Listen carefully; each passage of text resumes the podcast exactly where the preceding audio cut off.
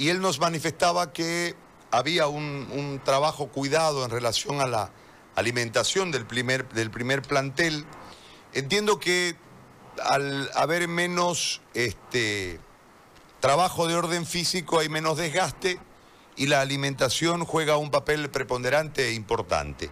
Yo le consulto desde esa perspectiva, eh, Andrea, ¿cómo, ¿cómo, ha trabajado usted, cómo ha hecho, además de, de, la, de la forma de alimentación, del régimen de alimentación, cómo ha hecho el seguimiento, habida cuenta de que han habido como es de conocimiento de todos, una serie de restricciones para poder moverse. Yo la escucho, por favor, y le agradezco muchísimo por atender nuestra solicitud para conversar.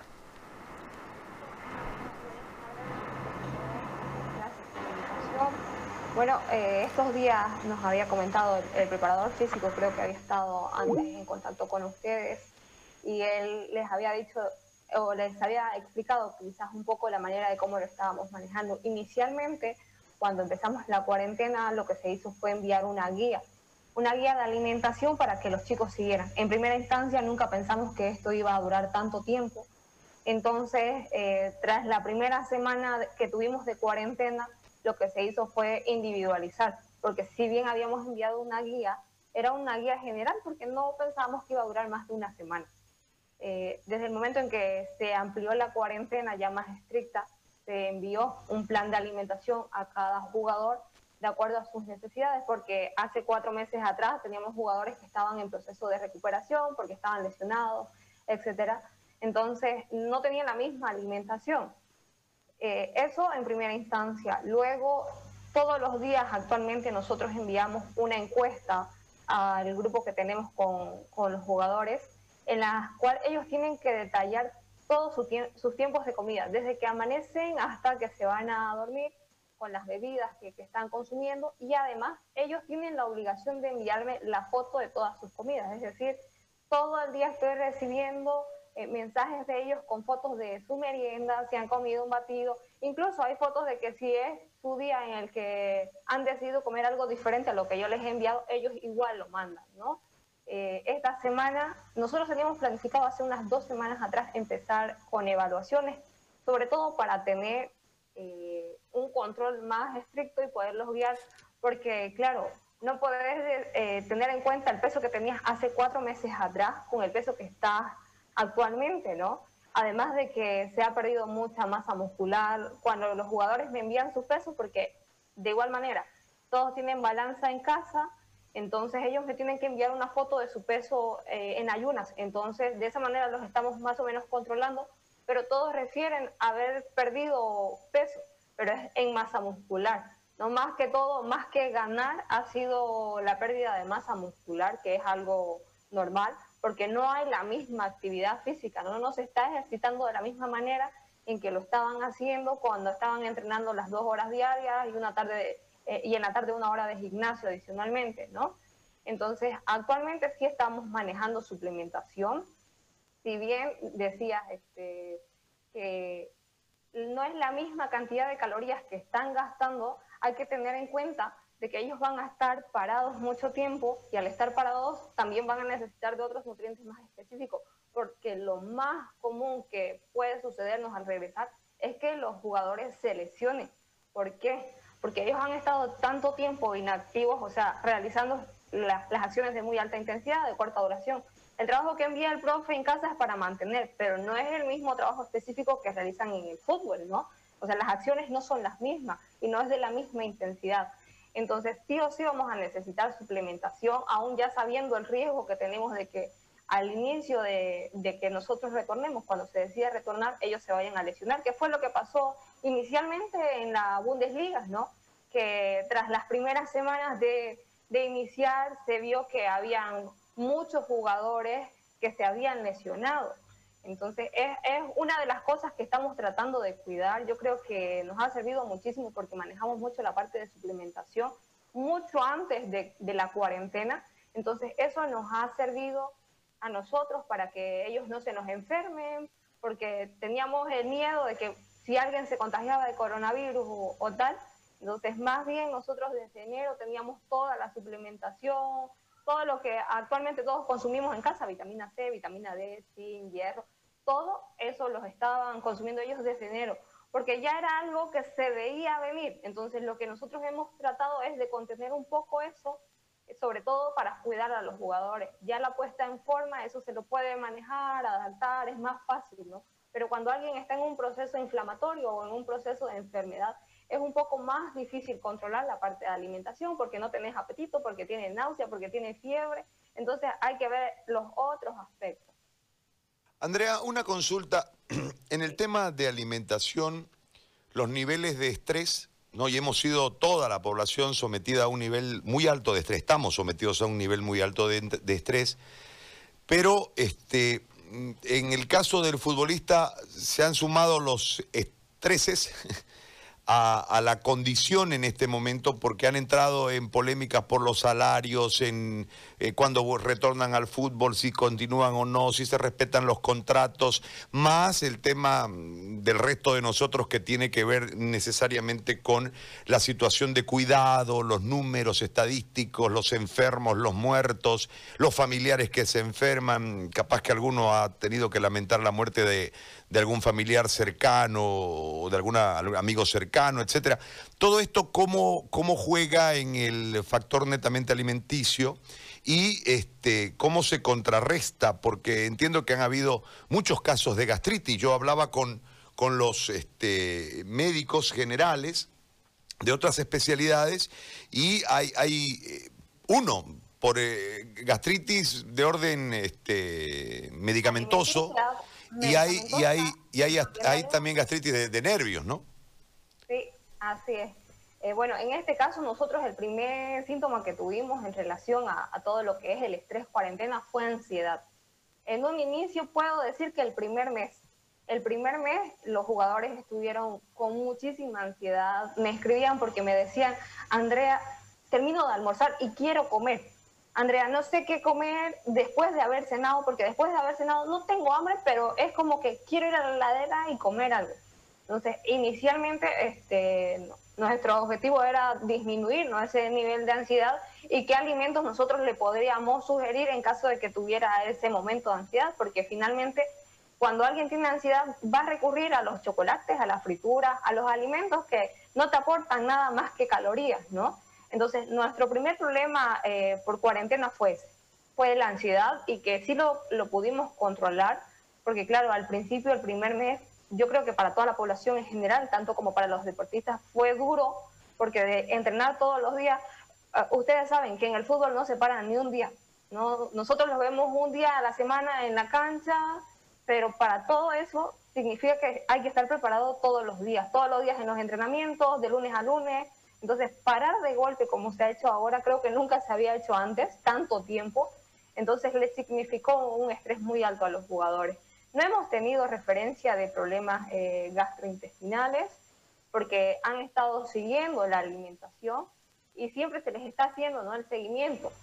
Se habla personalmente, yo personalmente me tomo el trabajo de escribirles un día de la semana, preguntarles cómo están, si han tenido algo, alguna molestia, algo diferente, si quieren que les cambie porque claro, al final seguir un plan de alimentación no es fácil con tanto estrés y todavía más ahora que todos están en casa y en casa se ha puesto de moda que todos somos reposteros, entonces todos los días hay torta, hay empanada, hay donas, tenés un montón de bollería a tu alcance que como deportista no te ayudan, no te ayudan.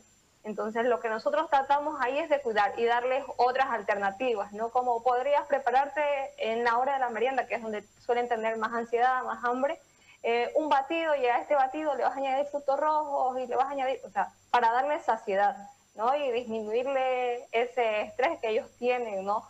Por, por el mismo hecho de estar encerrados. Actualmente yo creo que ya después de cuatro meses ellos lo han asimilado de mejor manera pero siempre que hablamos todos manifiestan la hora de regresar, todos están deseando regresar, eh, preparándose en casa. Creo que todos están más motivados que, antes, yo los veo porque, claro, ellos envían las fotos de cómo están, del trabajo que están haciendo y están como que deseando ya que regresemos.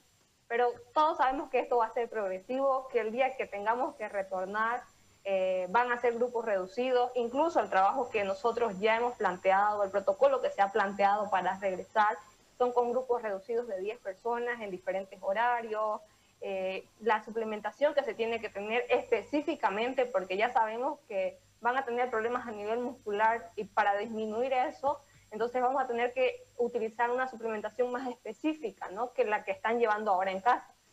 Entonces, más o menos es, es, este el panorama respecto a lo que les ha producido el estrés, no más que todo ansiedad. Y, y, un factor más en medio de eso del estrés, los insomnios. Los insomnios casi siempre te conducen a la heladera. este, los insomnios, ¿cómo, ¿cómo, a nivel grupal e individual se ha podido revertir este tema del, de, estar despierto hasta altas horas porque se puede dormir a la mañana y eso ha sido un desacomodo casi total del organismo. Claro, hace un desajuste, un desorden de tus hábitos de todos los días, porque siempre se entrenan en la mañana y ahora al tener toda la mañana libre, por así decirlo, eh, los chicos quizás se acuestan más tarde. Pero regularmente no hemos tenido ese problema porque tienen que mandarnos el peso en ayunas. Y el peso en ayunas es a las 7 de la mañana. Entonces vos ves sus fotos a las seis y media de la mañana enviando fotos de peso, fotos de su desayuno a las 7 de la mañana.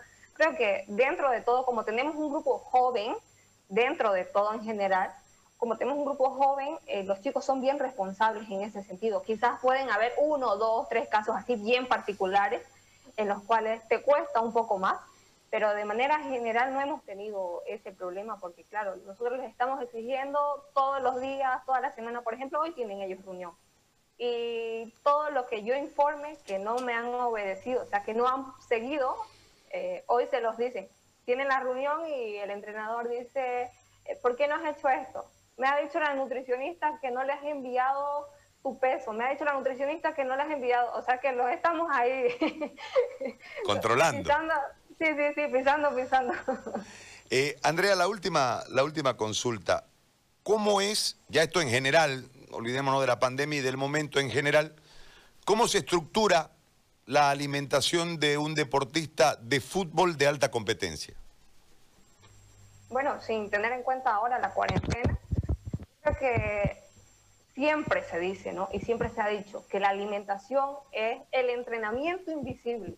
¿No? Desde hace años se viene manejando este término de entrenamiento invisible, en el cual el jugador en su casa tiene que seguir un plan de alimentación como parte de, sus hábitos normales, así como entrena todos los días, también poder hacerlo en casa. Eh, manejamos mucho la parte de alimentación, es decir, sabemos que el deportista, y en este caso el futbolista profesional, utiliza un sistema de energía que es el de fosfocreatina, quiere decir que yo necesito utilizar más cantidad de carbohidratos para poder realizar todas las acciones, porque como sabemos el fútbol es un deporte intermitente, ¿no? que se caracteriza por combinar acciones de muy alta intensidad con otras de baja intensidad. Es, en estos momentos de muy alta intensidad, yo utilizo el sistema de fosfocreatina y para eso yo tengo que tener mis depósitos de energía llenos. Esos depósitos de energía en el músculo se almacenan en forma de glucógeno. Si yo no le aporto suficiente carbohidratos, que siempre hago hincapié, porque se ponen de moda las dietas cetogénicas, se ponen de moda las dietas low carb y un montón de dietas que, que les están ofreciendo a ellos y que no lo saben y que dicen, no, voy a dejar de consumir carbohidratos porque he visto que... No, en el caso del futbolista particularmente, y hablamos de rendimiento, es el combustible principal del jugador de fútbol. Entonces, básicamente siempre tiene que haber carbohidratos, las proteínas, eh, aunque siempre me odien y me conozcan como la, doctora Pio Pio, había un entrenador colombiano que me decía la doctora Pio Pio, porque siempre trato de incluir más carnes blancas que carnes rojas, y como nosotros en nuestro país no somos grandes consumidores de pescados por el tema costo, y también porque no los producimos como tal, eh, utilizo muchos pollos en el menú, ¿no?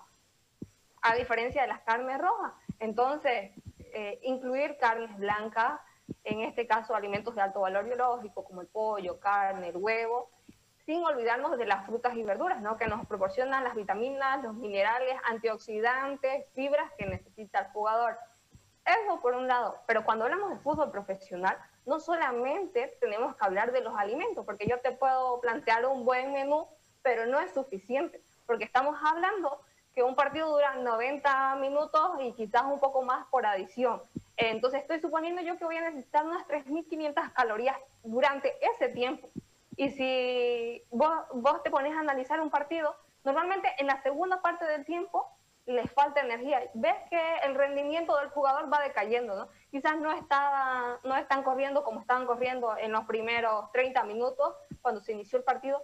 Entonces, esto hace que nosotros tengamos sí o sí utilizar suplementación para que al jugador no le falte la energía que necesita durante todo un partido. No le falte la energía para que pueda adaptarse a los entrenamientos que está proponiendo el entrenador durante la semana, ¿no? No le falten los nutrientes para evitar que se, se, vaya a lesionar.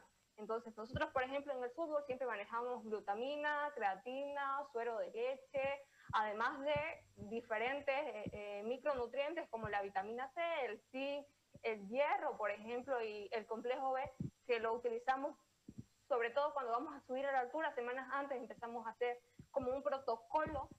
Entonces, cuando hablamos de nutrición en el futbolista, no solamente hablamos de alimentación, también tenemos que hablar de suplementación y no se nos tiene que ir de lado, ¿no? Ahora, al retornar, yo creo que luego de toda esta cuarentena, todos hemos aprendido que el comer bien nos hace bien ¿no? a nuestro cuerpo, tanto a la población en general como al deportista. Entonces yo creo que todos van a tomar más conciencia a la hora de volver ahora cuando retornemos a nuestras actividades normales, sobre todo el futbolista, de la importancia que tiene la alimentación y el impacto que va a tener para su mejor rendimiento y sobre todo para evitar las lesiones, que es el objetivo que tiene la nutrición deportiva en el futbolista, ¿no? Aumentar el rendimiento y reducir lo más que se pueda el riesgo en lesiones, ¿no? Porque tener lesionado significa que tenés eh, una materia prima menos en el campo, es decir, no contás con esa persona. Bien. Andrea, yo le agradezco muchísimo por este contacto y por la explicación, ha sido muy amable, gracias. Gracias, gracias a ustedes. Que estén bien. Buenas tardes. Gracias, hasta luego. Andrea Bucetar, nutricionista del club.